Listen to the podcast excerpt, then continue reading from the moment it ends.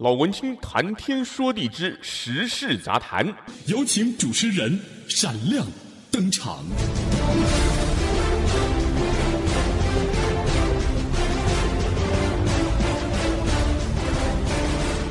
欢迎收听老文青谈天说地之时事杂谈。不知道您今天心情怎么样呢？我是 Benny 老文青。现在这个录制节目的时间是十月三十号礼拜五的早上将近十点钟，我是在美国加州旧金山湾区，也就是大家所说的矽国。那今天要跟大家聊的话题呢，也是因为看到台湾的新闻。我知道，因为听我的节目的，我相信不是在台湾，就是台湾背景居多。当然，如果你是其他背景的华人，或者说你是学学中文的 其他国家的，也都欢迎啊。那么今天要谈呢，也是跟台湾还有美国有关的。那第一个消息呢，当然就是我看到，也是这两天台湾也是很很不幸的一个消息了，就是一位 F-5 的飞官，一位上尉，他不幸坠机殉职的事情。然后呢，就有很多人开始在研究这个 F-5 这个飞机是不是老早该汰换了。接着牵扯出啊，这个马英九政府时期原本打算要购买意大利的高级教练机，那到蔡英文政府时期又改成要。国造，那是否因此而耽误了这个飞机全面汰换的时间表？很多人在吵这个事儿。那我想今天，呃，我自己一方面我并不是这个真正的专家，二来台湾的媒体也列出了很多很多的背景资料，请大家有兴趣的自己去看。我所要提的就是说，呃，台湾的国防政策，其实我比较觉得值得忧心的一点就是。国防政策其实应该是一个高度专业，而且是一个长时间延续的政策。但是呢，自从台湾有政党轮替开始，其实很明显就可以看到，包括国防部、包括参谋本部在内，一方面人事替换比较频繁，二方面呢，就是也可以明显的感受出来，就是说比较没有坚持专业。就是说，当你的主子换了，老板换了的时候。好像就说老板要做什么，那底下人就附和，所以就说像这一次这个 F1 这个事情呢，我就看到说，好像国防部就出来解释啊，那解释说哦，没有没有，现在这个这个永英舰案是如何如何，那当年马总统时候那个是如何如何，所以当时当时就算做了，现在也还没有汰换。那但是又有媒体话说，哎，可是你们当时在在那个立法院答询不是这样啊？我觉得这个就是一个很大的问题，值得台湾的民众特别注意，就是说。国防是非常专业的问题，所以说很多，我个人首先希望说，当你换党执政的时候，你不管是国民党当了总统，还是民进党当了总统，像这一方面的，其实其实国家大政都一样啊。就好比说，我记得像当年柯文哲刚当选第一任台北市长，他上任马上决定郝龙斌那个时候在馆前路的工科专用道，还有北北门那边的那个北北门旁边的高架桥全部拆掉废掉，马上做。就说，当然错误的政策，你上台之后马上把它改正没有问题。但有一些东西，就是我我现在不是讲柯文哲做的事情不对，因为这个事对或不对，要台北市民比较有感受哈，而是说台湾的政坛很流行这样一种状况，就是人去政席，就是新来的人新官上任三把火。不管你是当了市长、当了县长，还是当了总统，就是前朝的，我想这可能跟政治对立比较有关吧。就是因为蓝绿对立，就前朝的什么事儿都不对。那国防政策的话，也是，就是蔡总统就一定要推翻马总统的，那马总统就要推翻陈总统的。这是我是我是比喻有这样一个感受。当然，我想每个人风格不同，我觉得马英九相对来讲比较没有。这么强烈啊，这也是为什么很多蓝军的人会批判他，就说你上任了，你怎么不把它改回来？好，那但是国防这个事儿真的是高度专业。那台湾的总统呢，我就说自从这个政党轮替开始，呃，其实应该这样讲了，政党 政党还没轮替啊，基本上从李登辉总统开始都是对军队没有概念的人。那当年最早你说蒋中正那个就不说了，他本来就是军人嘛。然后呢，蒋经国呢，他理论上他是上将哦，他是有军阶的。那他实际上，当然大家都知道，蒋经国他是文人。可是呢，因为他的年代，他参与了许多战争，所以说他对军队，而且他的军队他是直接掌控的。所以说蒋经国对军队也是有概念的。但是从李登辉、陈水扁、马英九、蔡英文这当中，只有马英九前总统当过兵，他当的是预备军官，而且我前一阵子也在一个电台的节目专访，有一个退役的退役退役的上校，他就说马英九当时当的还是文职，就是说怎么怎么讲，就是说。他那时候讲的是不客气啦，说马英九一到单位就有人打电话来关照，那这个东西我不予置评。但是因为我自己是预备军官，我知道预备军官你只能了解那个你所在的单位的文化。像我是陆军，我是在金门，所以我我知道那个陆军基层野战部队的情况，而且我知道的也只是在那个一些风气上面、一些生活上面。你说上面的战术战略，我当然是不知道。那马英九总统呢？我觉得他个人是比较天真的一个人，所以说呢，在他的任内，因为他跟中国大陆的关系改善，所以说呢，就是马英九先生是一个学者，或者说是一个书呆子了。我讲白一点，我觉得是这样，他很多都是照书在做事情，所以他就觉得说，专业要用募兵比较好。一方面，老百姓本来也不喜欢当兵，这些是没错，但在台湾的情况来讲，就未必做得好。那无论如何，那现现在到了蔡总统，那蔡总统呢，他他本身她是女性嘛，那她没有当过兵是很正常的事情，她对军队不了解也是很正常的事情。在这个时候呢，专业的将领就更重要了。但是我个人觉得说，台湾现在的一些专业的将领呢，他们很多的时候也是为了政治而低头。当然，我们说国军是为是要效忠国家、效忠政府，没有错。你是要效忠你的总统没有错，但是当你的总统是外行人的时候，或者说是因为这个政治的因素而做一些决策，可能是因为有政党色彩的时候，那这些专业的将领呢，你们应该要有风骨站出来提醒，就是不管是马英九前总统当时买想买意大利的高教机是错的，或者说蔡英文总统想要。这个国造用 IDF 改永鹰是错的。无论如何，你们都要出来讲，因为现在这个议题一吵，大家就看见说嘛，就是你国防部当年讲的跟现在讲的是完全不一样。就说，我们不能什么事情都用这个与时俱进来搪塞。有些事情，有些长期的政策，尤其大家都知道，这个建军备战本来就很长远的事儿。那像军用飞机、战斗机的发展，讲到这个 F 五一啊。呃，那老文青是五年级生，F 五一是我小学时候的飞机，那个时候我印象还很深。那个时候中正号买到了，还有卖那个飞机模型的文具店，小小一家。那事实上啊，现在大家台湾在讲的那个好的飞机，大家要买 F 十六，F 十六也是那个时候的飞机啊。这两这两个飞机差不多都是一九七几年，七三七四左右出来的，只是 F 十六它是它本来就是。战斗能力比较强，而且它持续的更新研发，因为美国在用嘛。那 F 五一美国的空军它没有用在战斗部队上，最近这两天媒体有在报道，F 五一它是是用在假想敌训练。另外我知道好像就是国民兵，就是各州的有一些有用到。所以说我会觉得说台湾的国防有这个这样一个问题。那还有一个问题呢，就是三军本位。就说，参谋总长轮流当，这没有问题，就是觉得应该要 rotate 嘛，就是因为三军跟好像不一样。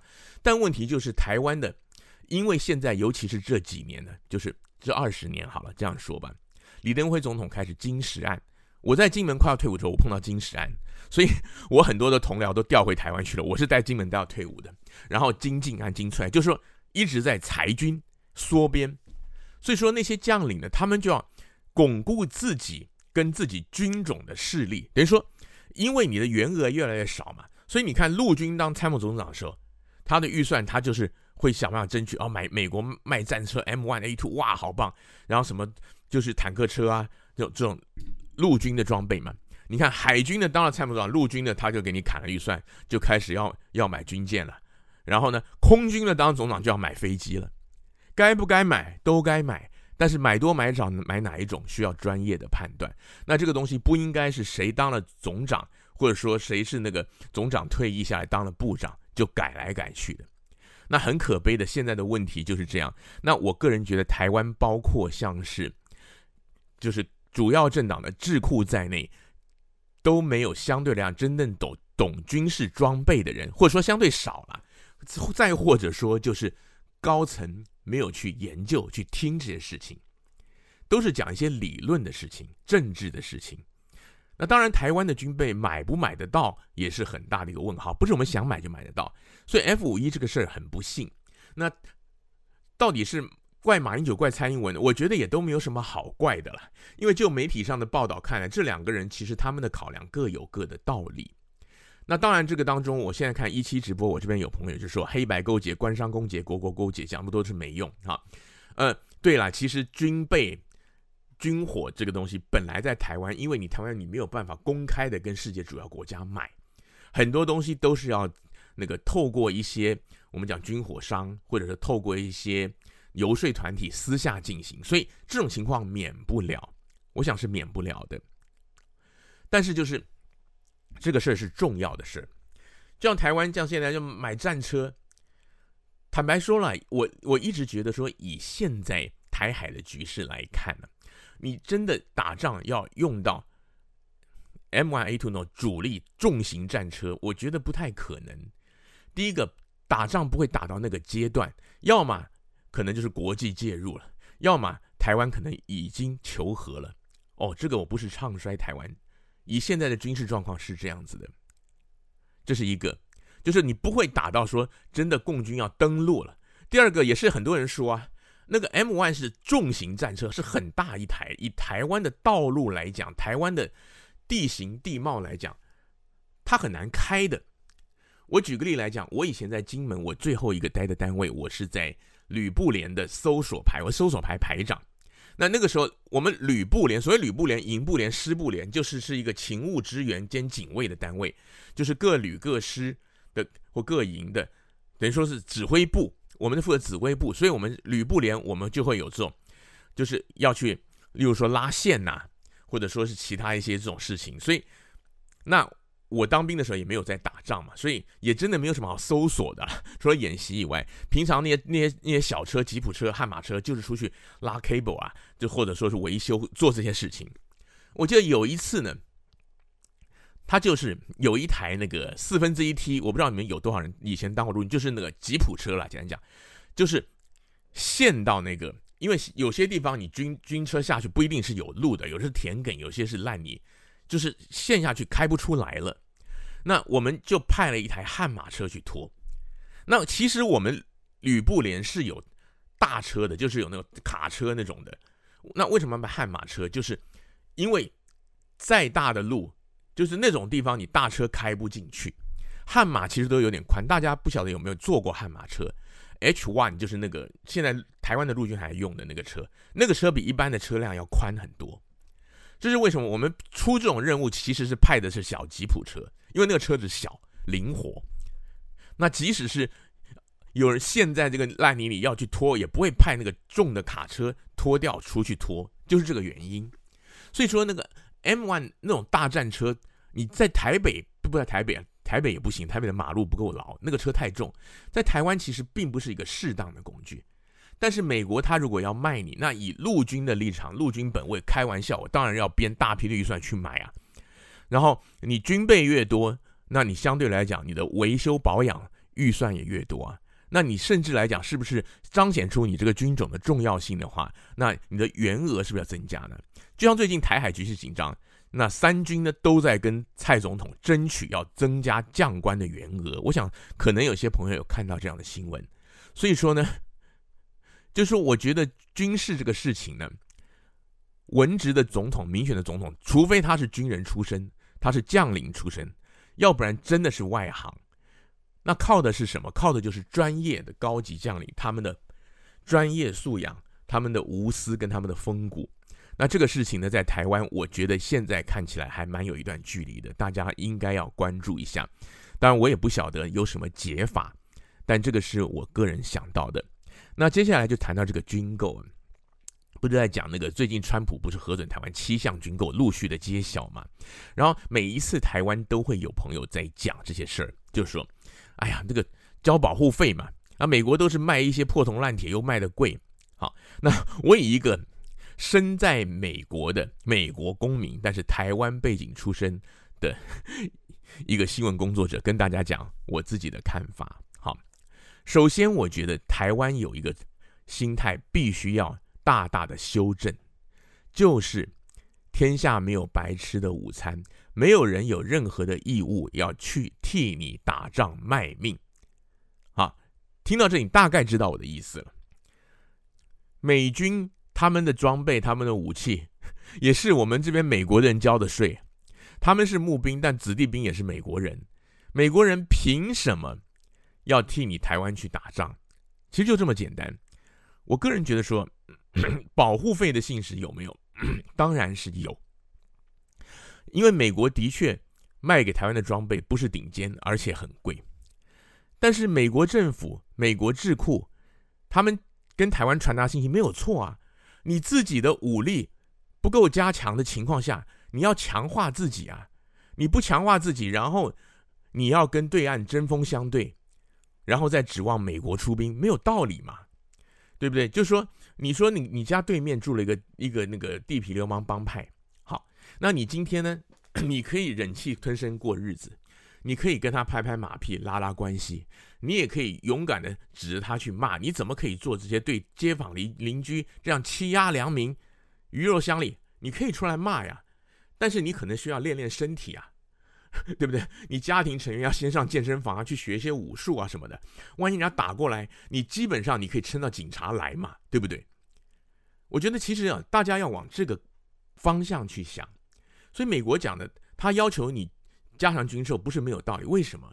因为台湾的军力现在的确落后中国大陆，然后台湾你要加强武器装备，有什么别的办法吗？以目前的 美中台乃至于台湾的国际关系，你不跟美国买，你跟谁买？以前法国卖过一批幻象，后来也不卖了，台湾也不敢买了，对不对？你本来就是最直接，你就是要加强装备嘛。就像大家看 F 五一中正号四十年了，对不对？就是这个是现实问题，所以就是大家在看美国的态度时候，不要误解。我觉得，既不要觉得美国会因为跟中国大陆的对立而无条件的帮台湾，也不要觉得美国要台湾买军备或者核准军售是硬要赚台湾的钱。就说，我觉得这些年来台湾的朋友有的有一点就是说，好像把台太本位了，台湾本位，把台湾都想成最第一优先，想成世界的中心。大家要知道，不是这样的，每一个国家都是考虑自己最优先的。台湾很棒，但台湾也没这么了不起，所以我有时候碰到一些台湾来的朋友，或者在网上跟人家交流，我都会说，没有必要一个小事情就动不动就要台湾之光要去宣传，因为其实了解台湾的外国朋友都知道台湾的实力，都知道台湾很好，不用担心，不用动不动就要敲锣打鼓，我觉得这个是一个其实是有点自卑啦，但是相对台湾也没有这么了不起，不要什么事情一发生国内大新闻就说什么世界都在看。大家都讲了啊，上了 CNN，上了什么？你就注意看呢、你看那上 CNN 是亚洲版的、那个全球版、美国版根本看不到。很多台湾新闻是这样子的、哦，要去看一下什么时什么时代周刊，它也有分亚洲版啊。要知道，就是要不卑不亢。然后呢，这个军售方面呢，我刚刚讲这个心态是要对了。那买的时候呢，其实很多东西，当然，我觉得受制于人。那既然受制于人，台湾要做的是什么？就是内部的控管，就是你军方去购买这些军售的，你透过这些管道，一些军火商白手套，就是你要盯紧了，就是除了合理的佣金以外，不能够让有人上下其手，这个事情要做到。然后呢，就是我刚刚前面也附带提到的，就是。你高级将领，你参谋本部、国防部要负责，大家要真的是平心静气的来看台海的局势，看未来建军的目标，然后三军能够均匀合理的分配资源。我知道这个都理论了，这都很难了，但是当然我也不觉得。总统会来听我的 podcast，更不要讲看一期直播了。可是真的，这个是很重要的事情。然后就是执政者，你的胸襟要够，你的度量要够。你不要说一上任前朝的都是错，然后就是凭着我自己的想象，凭着我自己的想象来制定像这种长久的，像是建军备战之类的方案。那这个东西是影响很大的，因为像是那个成熟的，像讲战机也好，战车那个发展，很多都要二十年或以上的。就是说你现在下的决定会影响往后很长的一段时间。所以说有的时候，呃，就是培养国造自制的能量完全正确，但是不是就比方说所有东西都要自己来呢？那或者说呢，你性价比当然很好，但是有的时候你要培养，就是说你自己的工业的产能跟技术，你可能也需要多花一点钱来培养。我这样讲就是关于蔡总统跟马前总统他们两个人观点，就是我都提到，所以我希望大家听到也不会觉得说我是特别的偏谁。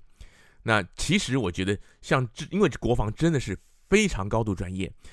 我个人觉得，像财经产业等等的，你都很容易找到，因为台湾的官员，不管是内阁阁员，或者说是民选的，像是什么立法委员等等，高学历的博士、硕士留留外的很多啊。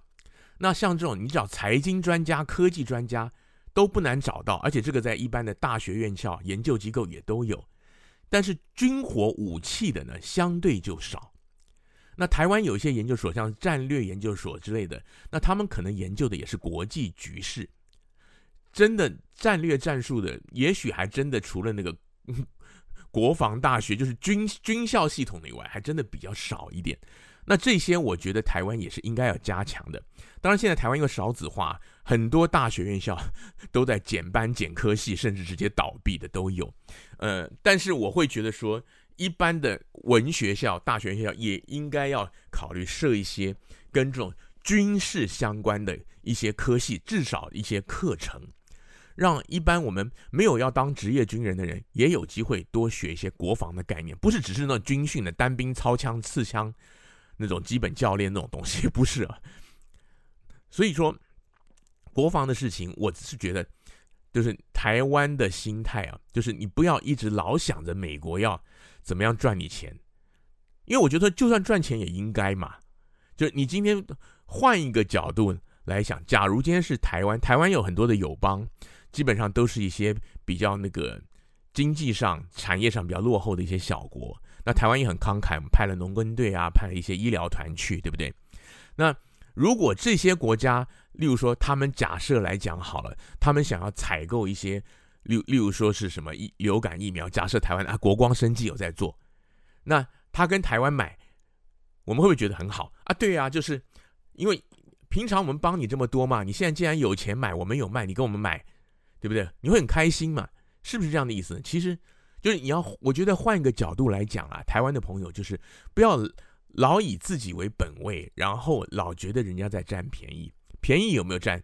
当然有占，因为以现在的国际局势，美国要卖军火给台湾，它本来就要去抵挡中共的压力，还有美国本身，因为美国本身也有分呐、也有亲中的，也有清台的、啊，怎么样的，或者说单纯就其他的考量，对吧？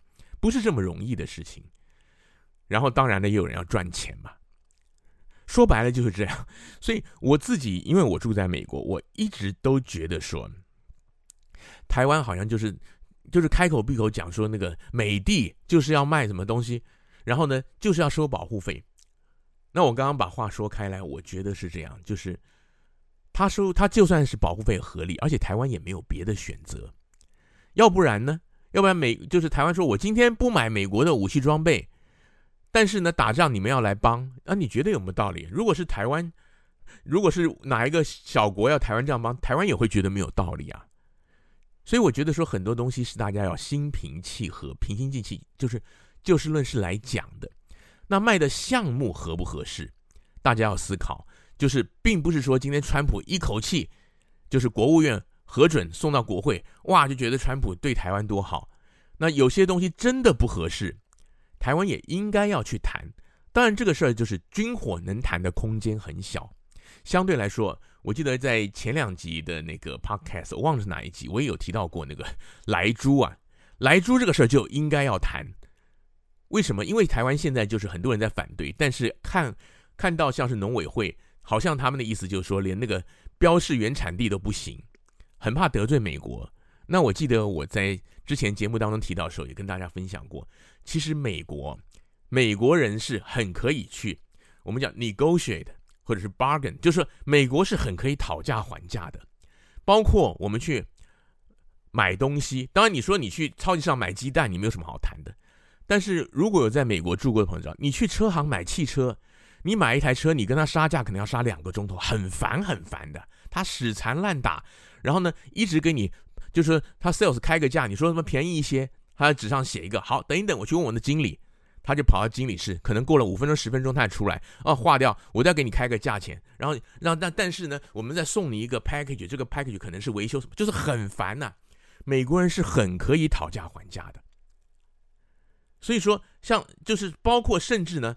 我们在美国去应征工作，你也可以直接问他薪资待遇，你也可以跟他讨价还价，就他用不用你是一回事，他不会觉得说你这样讲就是对我不敬，不会的。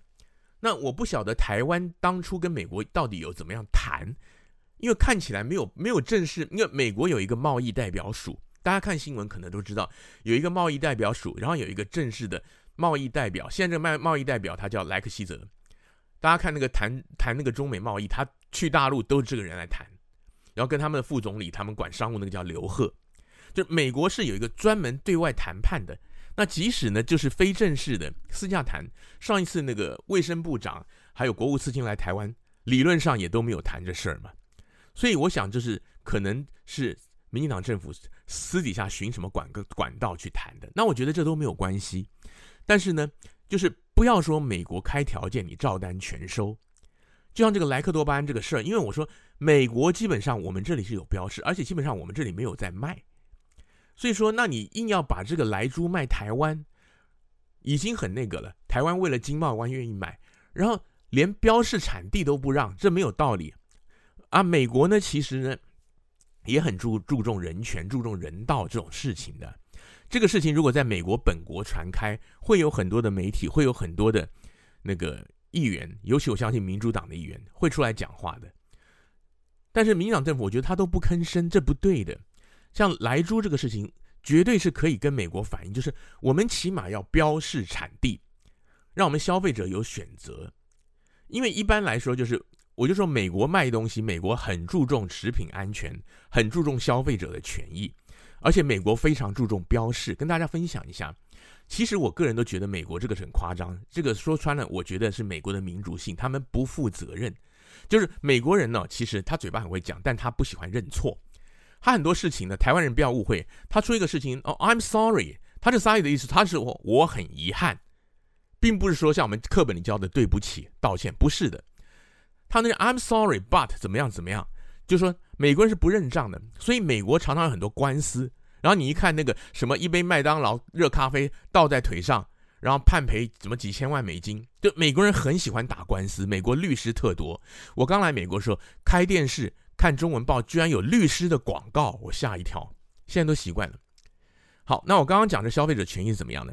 美国有很多匪夷所思的标志，例如说，例如说我去 Costco。买卫生纸，那个一包可能二十四卷，那外面会套一个大的塑胶袋，那它里面可能里面还有在分装，那还有塑胶袋。像这一类塑胶袋呢，你去看那个大的包装，十之八九它会写，就是这个塑胶袋可能造成窒息风险，就是不是儿童玩具，类似像这样的警语。你如果台湾，你会觉得这是废话。那台湾如果小孩一不小心把那个卫生纸的那个外面的大包塑胶袋套到床上闷死了，应该也不会有人去告那个厂商。但是在美国会，美国他可能会怎么样？例如说，我刚刚讲，假设 Costco 牌子的，我现在忘记 Costco 有没有印，但是很多都有印。假设 Costco 牌子，它的那个 Kirkland，它那个牌子自有品牌，它出了这个问题，保证那个家长会什么？第一个告 Costco，第二个告那个塑胶袋的生产厂商。还有可能告那一家 Costco 的店的所在的县市政府，所以 知道意思吧？美国人很注重消费权益，然后美国人很注重责任，很注重标示。我讲注重责任的意思是注重法律责任。所以你看，美国很多东西啊，它底下那个网上它写了一大堆，不管是财经的产品还是卖东西啊，写的天花乱，底下一大堆小字。如果在美国看过美国电视节目就知道，它有些也是广告什么，后面有一大堆念得很快，你快到看不清楚，底下那个小字根本是你要你拿放大镜都看不清楚的。它就是依法，它必须要公告这个东西叫 disclosure，就是依法揭示的事项。台湾这些年我知道消费意识才好，这个东西大家比较有概念了。对，果冻厂商 Johnson Johnson 都赔我很多钱，没有错。这边网友讲的没有错。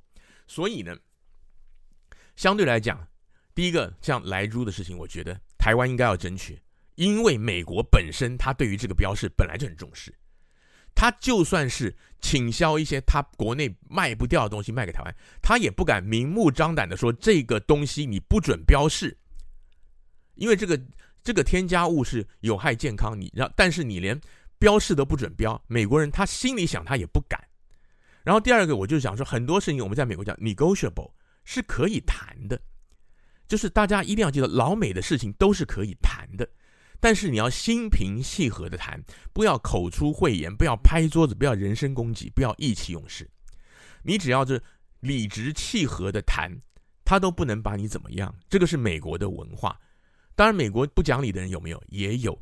可是国与国之间的谈判，我相信不会到这个地步。那台湾现在，我觉得说，对于美国来讲呢，我会觉得说，就是你要拿捏了，就是不要民间一直在骂美帝如何，美国如何。那你政府去谈事情的时候，你该硬的时候要硬，该推时候要推啊。就像他七项军购，七项都很棒，都合台湾的需要，那当然买啊。但是你也要想后续，因为这个军购其实很多经费，包括你后面要买零组件、有维修，还有人员训训练等等。就像这个 F 五一这个事儿。F 五一为什么？因为这个飞机老早停产二十年以上了，所以说你买不到零件，所以就很难维修。我个人不觉得说是台湾的空军也好，后勤单位也好，他们不认真，他们维修保养有问题，而是你很多东西，当你买不到零件的时候，你只能旧的去翻新，翻新可能重新打磨，重新焊一焊修，那个东西不会好的，不会耐用的。所以讲到这个美国跟台湾之间，不管是军售也好，像莱猪一些经贸谈判呢，我我真的是觉得说，当然我相信台湾的外交单位有很多谈判专家，那经贸单位有没有我不知道，但是呢，近年来我会觉得说，台湾很多事情政治凌驾专业，就像前面我讲的，国防政策换了一个总统，整个就大转弯，这样不行。那同样很多东西，经贸谈判也是长时间的，就是应该要尊重一些这些专业的事务官员，甚至不要讲事务官，政务官也一样啊。前几天我才在看，我忘记是看美国一个什么报道了，就在讲讲到一些内阁部长，就讲那个联邦商务部、联邦运输部、联邦什么部，大家有听过吗？现在联邦运输部就相当于台湾交通部部长是赵小兰，他是那个台湾背景的。好，那就有人。提到就说这个运输部是最不具有这个政治色彩的单位。其实的确，以前我们旧金山湾区曾经出过一个日裔美籍的，他叫丰田，他叫那个 Minate。那这个丰田是山峰的峰而不是头塔那个丰，富的丰富的丰。他当过联邦商务部长，当过联邦运输部长，而且呢，我没有记错的话，他曾经跨党派服务，就说有一些事务性比较强的。不见得内阁改组，新的总统会马上换。好，当然这个这个这个米纳特这个事我还要去查证，但是我有这个印象，就是美国是有内阁部长，国务卿是一定会换的，因为国务卿其实是美国的首席部长，但是国务卿其实是外交部长啊。跟台湾的朋友分享，国务卿不是行政院长，大家一定要搞清楚，不是内阁总理，国务卿是外交部长。但是因为美国的外交政策跟所有部会都有关，跟全世界都有关，所以美国国务卿是非常大，是首席部长，而且他在总统继承排序只仅次于，就是总统是第一，副总统第二，然后就是就国务卿啊，众议院议长，因为众议众议院议长是最高的那个立法机构的首长，所以大家要知道这个事情。那国务卿是一定换的，因为民主党、共和党他们的外交事务。的政策是相当相差非常非常远，但是我就说他有一些部会至少他不会马上换，所以台湾也是一样，就是说部会首长，我觉得应该要有一个尊重专业的态度，就算你要换，也不能政治性太强，凌驾专业。好，那这个就是我刚刚提到的关于这个美台军售方面的事情。那接下来呢，因为我今天是连着一期直播跟这个 podcast 同步进行啊，所以呢，讲话呢可能中间呃需要休息一下，我喝一口喝口咖啡润润喉。接下来要讲的事情呢，我觉得呢也是在台湾媒体我看到的，在炒，就说那个。卫福部的疾管署署长，也是那个疫情指挥中心的发言人，那个庄人祥庄署长，他先前有一个江苏台商，我想台湾的朋友可能知道我要讲什么事儿，就是有一个江苏台商，他他从中国大陆回台湾，他采检一采是阳性，而且是非常强，就是病毒非常非常强。那然后呢，他当然就是阳性，当然就要隔离了。然后他相对来讲，他服务的那个台商。那个一两千人在中国大陆，他们也全部裁剪，然后全部裁剪全部是阴性。那那个时候台湾就好像很揶揄啦，就好像说他们那个检的不准啊，中国大陆的东西不能信了。然后呢，后来他二采是阴性，三采又是阴性，就这个台商。然后那个庄署长在记者会，他开个记者，他那天就讲十月十月中旬的事情，他就说那个很不幸的二采三采都是阴性。那后来就被中国大陆的媒体截下来，就是大大的抨击。那台湾的媒体一直到这两天才讲，因为这两天他们后来，后来那个指挥中心说什么？说原来是他的简体弄错了，所以那个台商基本上他本来就是阴性，他他没有染疫，但他第一次送检的时候，人家把那个，例如说抽的，因为像像我们你去去过医院知道吗？你抽血抽什么检查，它都是一个凭他们贴标签嘛，有编号什么。他他是把那个瓶子弄错了，像这样，他简体等于说是张冠李戴了。那个台商他从头就没有染疫，那这个事情就分两个部分来讨论了。很多人在攻击的就是说，你怎么可以说是很不幸的？二减三减二采三采都是阴性，阴性就表示没有染疫是好事啊？你怎么可以说人家没有得病？就医生检查，呃，很不幸啊，你没有得癌症，有点像这样。你怎么可以这样讲？就是政治仇恨凌驾专业，很多人这样攻击。那对于这个事情呢，我个人有几种推测，因为我我一直觉得说，我作为一个媒体工作者，可能在看事情上哈，我会比较希望从不同的角度切，以免自己的报道错误或者评论过于偏颇。但是，一般的朋友不见得会这样想，这是很正常的。所以我跟大家分享一下，我觉得以人来讲。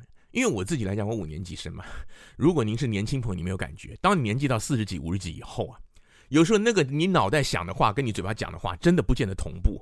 还有有的时候呢，就是你讲的话跟你脑袋想的，就是可还有可能是相反的。好，这个庄署长呢，他讲这个话有几种可能。第一个呢，就是媒体攻击的，因为民进党政府仇中，所以他巴不得。中国大陆过来的全部都是染疫的，所以说证明大陆防疫很差，所以呢，他直觉就是很不幸的。然后他也没想到那个人是台商，这是第一种可能，有没有可能？有。第二种可能是什么呢？就是我刚刚讲的，他根本就是讲错了，然后他自己也没听到，这有没有可能？也有。但是后来中国大陆很多媒体大家抨击的时候，以台湾跟大陆的。往来的态势，还有对中国大陆一些主要媒体的关注，央视啊、环球网啊、新华社，会没有人告诉他吗？我相信会有。那他没有做更正，所以这个可能性不太大。倒是另外一个可能性，我觉得是什么？就是，庄署长他觉得说很不幸的，二彩三彩都是阴性的意思，说很不幸的我们搞错了。就是说，我们不应该犯错，但很不幸、很不幸的，我们检验错误。我会觉得说，如果是一个技术官僚、一个技术单位，就说你是一个检验师，你是一个医师，你是一个科学家，你很有可能就是第一直觉反应啊，真糟糕，我们弄错了，很不幸的，我这个实验结果错了。就是我觉得他的反应很可，我觉得我自己觉得很可能是这一种，就是我不会觉得他这么坏，你知道吗？就是说。毕竟这个疾管署它并不是一个一级部会，就是说他也没有必要。当然你说他表达他的意识形态，建议讨好上级，有没有可能有？或者他自己真的他很不屑、很不相信中国大陆那边的，所以有没有可能有？但是呢，这个受受检是台商嘛，而且以台湾人，我觉得说我们我们一般比较敦厚，我们不会说是很不幸的这人没得病，这话本身就不对，所以是对中国大陆的仇视歧视有没有可能有？就是说，因为他心里想，他就说出来了。但是我觉得其实也蛮有可能，就是他是以一个就这个事情本身检验报告的观点，很不幸的我们验错了。我觉得是这个意思，很不幸，后面后后面两次采采集都是阴性，但是呢，其实，嗯、我也讨老实讲，我不敢溢美了，不敢就是抢人家的了。我有听那个台湾有一个政论政论节目的主持人叫黄伟汉，他在节目当中就有说，你这个反映出来的问题是什么？反映出来问题就是说，当你发现的这里二三彩都是阴。那你一彩是阳是错的时候，你怎你怎么没有去采取一些措施呢？就说，当当然那个时候啊，他那个十月中开记者会说啊，很不幸的二采二检三检都是阴性。那个时候他并他们还没有发现是检体弄错了，张冠李戴了。那我听那个黄伟汉他的节目说，他就说，那你当时就应该第一个就是你直觉反应就应该是，那我要去追查哪一个环节出了问题。是不是我们自己检验出了什么问题？一一检为什么检是强烈的阳性？是不是我们一检有什么问题？他马上就应该回头去查了嘛，而不是说就是一副就是觉得那个这都是中国大陆的问题，或者说没有警觉到哦，就是二三检，因为后面两次是阴，所以那个一第一次阳是错的，结案，这样不对，这样不对。所以说很多东西呢，这个我会觉得说大家就事论事，把事情厘清。我刚刚讲的几种可能，一个是他心里本来就仇中，意识形态作祟，一不小心说出来了，或者是故意说出来，有没有可能？有。那另外一种可能有没有可能，就是我刚刚讲的，他纯粹是技术考量，也有。我如果是他，我会在例行记者会跟大家说明，并且比较郑重的道歉，我绝对没有对那位台商幸灾乐祸的意思。我当时的意思纯粹是说，很不幸的，我们的。筛检过程发生了错误，台湾在检疫方面是世界名列前茅，我们也以此自诩。往后我一定会，我们在防疫中心在各方面会继续的改进。我觉得他这样讲这个话就很漂亮，他也完全不用去提中国大陆。那但是呢，如果人家有这样的一个误会，他也可以解释，因为人道重于一切嘛，尤其就是台商，他可以解释，我们也希望。全世界不管是在哪一个角落，大家都能健康平安，所以绝对没有故意要去诅咒中国大陆民众或是台商的意思。我觉得这个话一点都不难呐，就像川普宣布确诊的时候，拜登他也是祝他早日康复啊。所以说，我觉得庄人祥署长他这个话是故意讲错，还是一不小心说出心里话？这个东西我是觉得是一半一半的。就是说他不见得是真的那么坏，那么政治，但是呢，他后续他没有就这个事情出来说明，我觉得就是比较政治一点了。那也许他心里想，但是政治气氛不适合，所以说，我觉得台湾现在大家要学的是就事论事，从不同的角度来看事情。那很多东西啊，就是其实真的啦。我觉得现在台海两岸那个政治局势真的很糟。我自己是台湾背景的，我当然会生气啊！你说他那个中共的军机什么飞飞过中线啊，动不动来这样的，我当然我当然也觉得很糟糕啊。但是也不表示说全中国大陆的人都该死光，就这个是人道主义的问题。就是你其他国家，就是正常国家，你都不会说恨对方恨之入骨，恨到说你全部人都死有余辜，甚至连台商，甚至连陆配子女，连陆生，其实有很多的陆生对台湾很有感情。我再跟大家说一下，我我住美国嘛，那现在不是疫情嘛，我们很多时候居家上班，所以常常会在那个 YouTube 上找一些那个比较简单的一些美食节目。有的时候会找食谱来学做菜，因为经常在家里烧。但有的时候也会看一些美食节目，比较有趣嘛，比较美有趣，不是说只是教你一二三四五做一个菜出来。那我常常看一个节目是叫做《詹姆士的厨房》，就是台湾那个新南大主厨那个詹姆士，就是詹姆士在台湾应该很有名吧？台湾的朋友应该知道，他帮贵州电视台开了一个节目，他开了好多年了。他跟他搭档主持一个女孩叫林晶晶，是一个大陆女生，二十多岁。那林晶晶呢，她之前是在台湾读书，她就是所谓的陆生。我就记得看了不止一次啊，当那个詹姆士讲到台湾的东西、台湾的小吃，他他就会眼睛一亮。然后詹姆士有跟他聊：“你有没有吃过？”他有吃过或没有吃过？詹姆士啊，你怎么连这个都没有吃之类的？那有一次我还记得，詹姆士做了一个台湾小吃，那个林晶晶，那是好几年以前了，他居然。当场流眼泪哭出来啊，就是哽咽哭出来。那个詹姆士都吓一跳，为什么？因为他就说他想到他在台湾留学的时候，那个时候他是一个学生，学生那个时候好单纯。他现在出了社会工作，那等于说那以前那样无忧无虑的日子已经再也回不去了，有点那个感觉。那詹姆士也吓一跳，他有他也也有点像说啊，傻孩子，你不用那么多说干什么什么。那所以呢，我我的意思就是说，其实陆生也好。那个陆配也好，陆配子女也好，台湾人对他们好一点，对台湾有利无害啊。我自己也认识一些大陆留学生，因为我在美国，我们这边有实习生啊什么。那很多现在家境很好，富二代的，跟台湾想象不一样，因为他们一胎化。他们很多大陆的大学生啊，研究生，他们是周游列国去过，比我去的国家都要欧美啊。然后还有人搭直升机玩的啊，啊，开过什么跑车什么，就是。很多人是很有钱，然后很愿意去游历的，也有很多人或者我这边大陆同事去过台湾的。那早些年去对台湾，他们印象都很好。那连带来讲，很多事情他们对台湾也很友善，尤其在在美国这里的，甚至两岸有一些纠葛，他们还会帮台湾说话，因为台湾比较民主嘛。所以我实实在觉得说，台湾的人你可以仇恨中共，但是呢，理性对待中国大陆的民众。那大陆的民众有很多人是挺中共，这很正常，因为他们从小的教育，而且毕竟胳膊肘往里弯嘛，很多事情就是这样子啊。像我成长的年代，那个时候也是啊，电视台只有三台啊，还有新闻局文工会会来干涉新闻啊什么。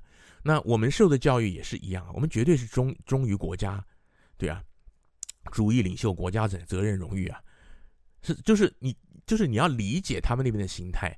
然后人道的事情，就是在政治上我们可以不认同，但是人道的事情呢，就是你千万不要说，好像说那边那边又淹水啦，那边地震啦，那边有疫情啊，死了活该。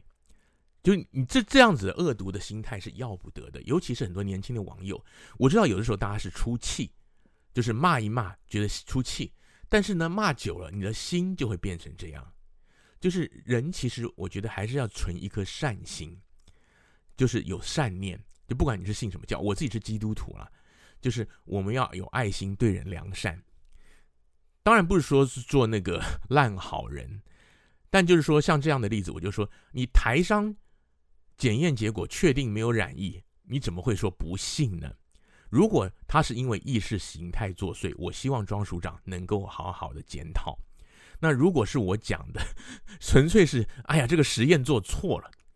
先前闹这么大的新闻，结果两次采都采阴，真不很不幸的采出来是阴，就表示我们做错了。我会估计他也有可能是这个意思，我会相信，我希望是这个意思，并且我希望他能够诚恳的说明。我也希望政府的高层不要有事没有事扯到中国大陆的时候都用那种酸，用那种敌对态度，没有必要啊。我觉得每个人都有好有坏，每个国家有不同的长处。那中国大陆。他们有一些科技是比台湾发达的，就是，就算他们有一些政治考量，他可能会掩盖消息。其实很多国家也都会啊。就说讨厌中共是一回事，不要泯灭了自己应该有的那个人性当中的善良。我想我只能这样说。那当然，今天这样讲讲到后来有点奇怪，时事杂谈。但是我自己觉得。这几年台湾很多的新闻，不管是国内的政治新闻，还是两岸的消息，很多延伸到现在都是这样，因为大家都都把这个苦读放在心，什么事情都是先像刺猬一样，先是防卫，先去反击，然后先去骂，先去酸，然后再来查证，那这样就造成了很多的错误，造成了很多不必要的纠纷跟仇恨。那你国内的话，你国内跟你的跟你的其他的。对立的政党，我不喜欢讲政敌，因为其实政党都应该要为国家。就是你理念不同，都应该为国家。就是这一方面，你很多东西是可以谈的，没有永远的朋友，没有永远敌人。那对于甚至就算你敌国来讲好了，就算他今天真的是你的敌国，那你战术上来讲，你是不是应该要拉拢一切有可能对他们的政府造成影响的各方势力，包括他们的友邦，包括他们的人民，来阻止他们对我们做不利的事呢？是不是这样的？还是煽风点火，谁怕谁？天下不要讲太多，没有什么是谁怕谁了。如果 出社会久一点，你到了中年以后，你就知道，真的是天下没有永远的敌人，没有永远的朋友。像我刚出社会的时候，有的时候也是啊，我跟你井水不犯河水了不起，我跟你行业也不相干，也许就很冲得罪人。你真的不知道，过两年，也许这个人他变成你的大客户，甚至他变成你的顶头上司。或者说他是你大客户的好朋友，然后你的订单怎么丢的你都不知道，就是我们在生活也是这样啊。或者说你在学校你随便你跟跟一个老师吵了架，没有想到你你大一骂了他，大三他变你系主任，或者说大三的时候你一门必修课你的教授是他的好朋友，有没有可能都有？这个是讲现实一点，所以呢，我也希望台湾的听众朋友 就是。我们理性看事情，每一件新闻事件呢，你都以不同的角度客观的来分析、思想所有可能的状况。当你所有可能状况都想过的时候，也许你心里就不会这么气了。然后呢，对于人道方面的问题，特别是我讲到灾害、灾难、死难方面的事情，还是秉持着一颗仁厚的心啊。毕竟像我们自己来讲，你自己家里面出了什么事儿，你家有人生病了，有人病故了。有人出意外，你也不会希望人家给你在那里冷嘲热讽嘛，对不对？就算他是你的敌人，如果他今天表示善意，或者说他不说话，当不知道，我觉得也会让你自己好过一点。今天老文青谈天说地的时事杂谈到这里告一个段落，非常谢谢大家的收听。那么美国大选即将到了，我就说，因为我从事美国新闻工作的关系，所以我可能比较忙，我真的不敢答应大家什么时候还会再录制节目，但是我尽量就老文青。一个住在美国超过二十年的媒体工作者的观点，跟大家来分享各种时事。另外呢，也跟大家提一下，像是 Podcast 朋友也看到，我昨天有上架一个访谈。那我除了谈时事，我也会把一些。